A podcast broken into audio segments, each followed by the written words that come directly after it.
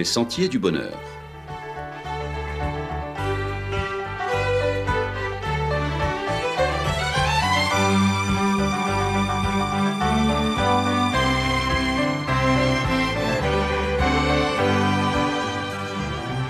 Une émission qui vous apporte un message d'espérance, de paix, de joie et de confiance. Chers amis auditeurs, bonjour. Une histoire de seins nus. Nous assistons, il faut le reconnaître, à un retournement, à un mouvement inverse du balancier de l'histoire en ce qui concerne le statut de la femme. Tout au long de l'histoire des sociétés, le plus souvent marquées par la présence du mal et l'exaction du mal, avec accent circonflexe, je vous prie, la femme a été dominée, assujettie, étouffée, écrasée sous le couvercle pesant d'un patriarcat implacable. Les femmes bouillonnaient de révolte, mais le système patriarcal dominateur était bien hermétique, bien rodé et bien verrouillé. Au niveau du langage, de l'iconographie, du récit historique, le masculin l'emporte sur le féminin. C'est la femme, objet de rivalité, qui est perçue comme étant à l'origine de bien des duels meurtriers entre mâles concupiscents et jaloux, et à l'origine de bien des guerres. C'est la femme fatale à qui l'on dit Sois belle et tais-toi. C'est la femme maîtresse d'un soir perchée sur ses talons aiguilles, tout à la fois dominatrice et fragile sur ses talons hauts. C'est la femme réduite à n'être qu'un ventre, qu'une matrice, qu'un utérus, se devant d'être une bonne reproductrice pleinement féconde. C'est la femme faire valoir, trophée du mal, arborée comme une fleur à la boutonnière du costard des hommes influents et souvent ventripotents. Il est vrai que les hommes avaient su par leur force physique imposer leurs lois et leur désir à ce troupeau de femelles. Mais c'était sans compter sur cette autre force d'un autre calibre qui fait l'apanage du sexe si longtemps considéré bien inconsidérément et imprudemment comme le sexe faible. Force subtile et efficace, celle de la ruse, de la malice, de la manipulation, de la stratégie, des intrigues, cette force et cette arme massive, arme fatale et violente, celle de la séduction. À celui qui avait imprudemment revendiqué et fanfaronné ⁇ Je suis le chef ⁇ ne lui avait-elle pas répondu perfidement ⁇ Ah bon, tu penses être le chef? Tu penses être la tête? J'en suis fort aise, mais c'est moi, le coup, qui fait tourner les têtes. Il est vrai que les traités s'étaient signés en grande pompe entre mâles vaniteux et conquérants, mais c'est souvent dans la tiédeur de l'alcôve et sur l'oreiller que se décida le sort du monde. En tout cas, ne dit-on pas des affranchis antillais qu'ils ont dû leur retour en esclavage au caprice de l'intrigante égérie Joséphine, qui avait l'oreille et prit d'assaut le cœur de Napoléon Bonaparte Pensons à ces Amazones, ces guerrières farouches qui se coupaient d'un sein pour mieux tirer à l'arc.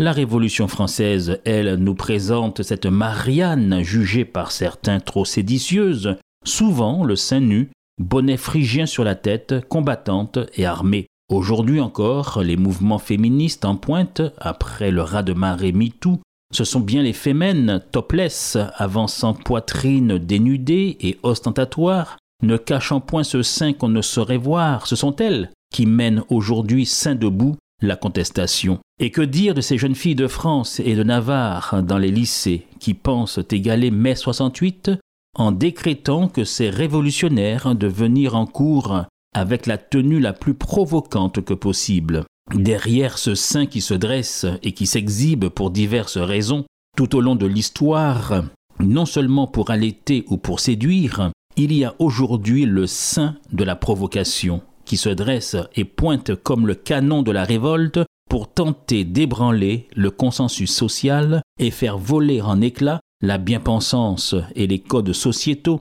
et attirer l'attention sur la condition encore inégalitaire des femmes et revendiquer leur juste place. Pour la femme chrétienne, cependant, point n'est besoin d'en faire autant. Dès la création, la Bible déclare que la femme est l'égale de l'homme. Dans le livre de la Genèse, dès son premier chapitre, il nous est dit que l'humanité est constituée de l'homme et de la femme.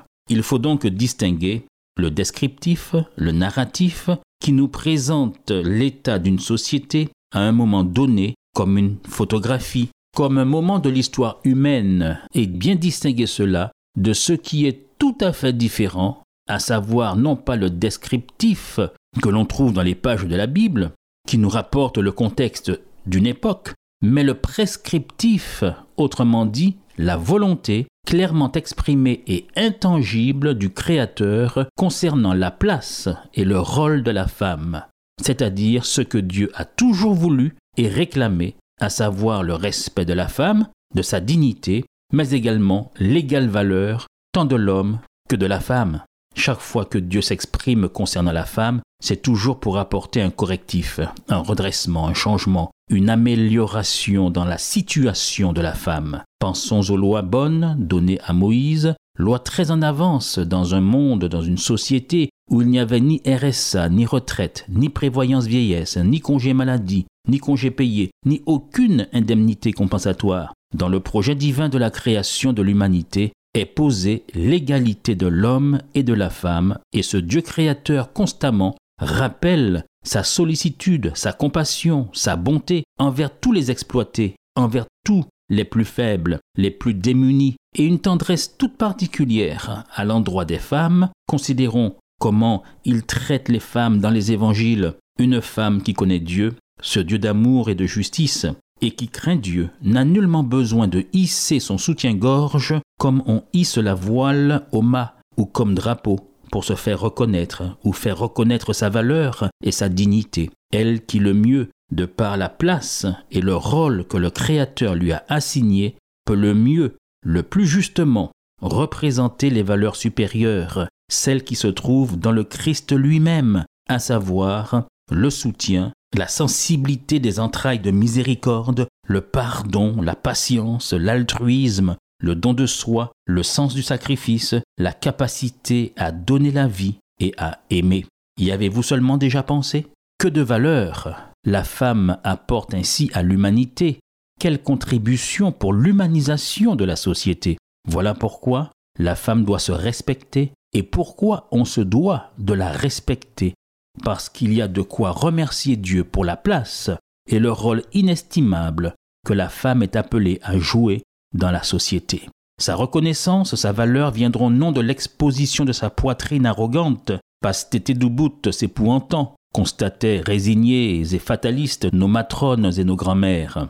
Sa dignité ne viendra pas non plus de ses seins nus pointés avec arrogance comme des obus dissuasifs pour plaider sa cause et celle de ses sœurs, mais sa dignité en tant que femme chrétienne ne sera que plus manifeste quand elle se revêtira de ses plus beaux atours, ceux qui conviennent à la femme qui craint Dieu, selon l'apôtre Pierre, tel qu'il le dit dans sa première épître au chapitre 3. Ayez non cette parure extérieure, qui consiste dans les cheveux tressés, les ornements d'or ou les habits qu'on revêt, mais la parure intérieure est cachée dans le cœur, la pureté incorruptible d'un esprit doux et paisible qui est d'un grand prix devant Dieu. Ainsi se paraient autrefois les saintes femmes qui espéraient en Dieu.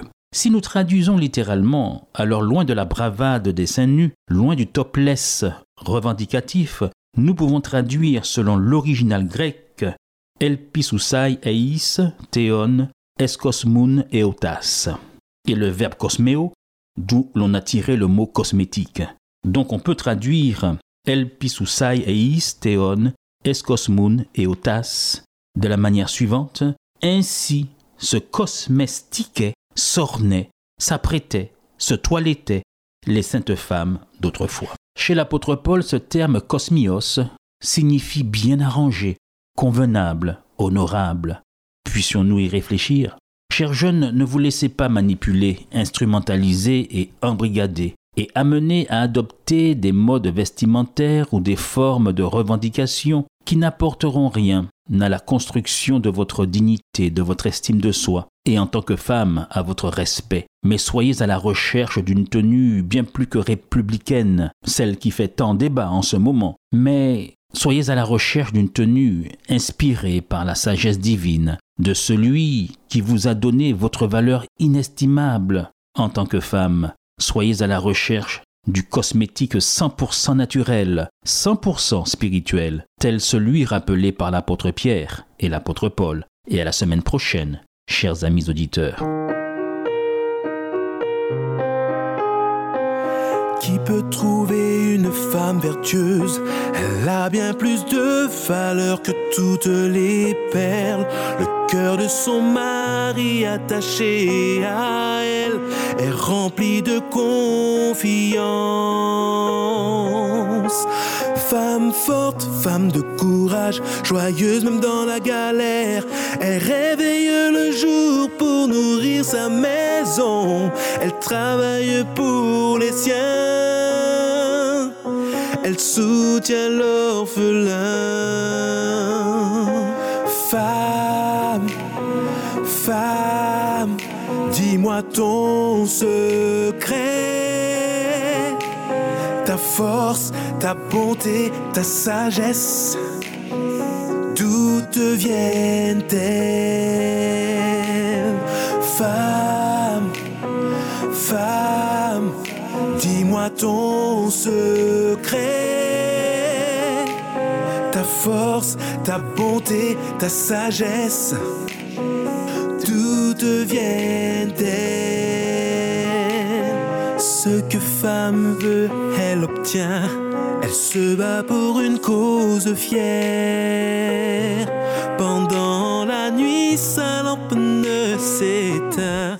Ses rêves et ses larmes sont une prière. Que serait son mari sans elle? À la fois intellectuel et ses regards pour ses enfants qui la chérissent tendrement. Femme, femme, dis-moi ton secret ta force, ta bonté, ta sagesse, d'où te viennent-elles Femme,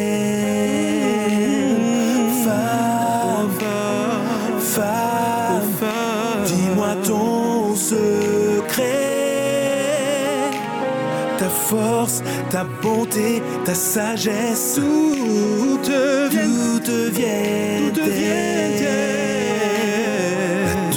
d'une femme peut tromper et insuffisante est sa beauté. La femme qui craint l'éternel est celle qui sera louée. Plusieurs sont vertueuses, toi tu les surpasses toutes.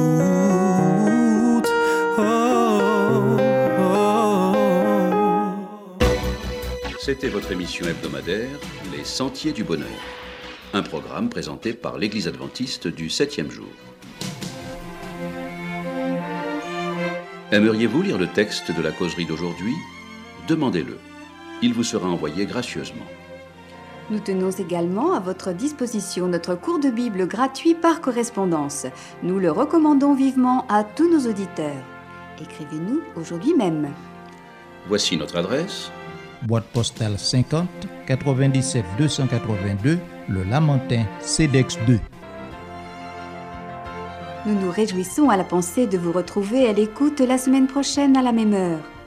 À bientôt.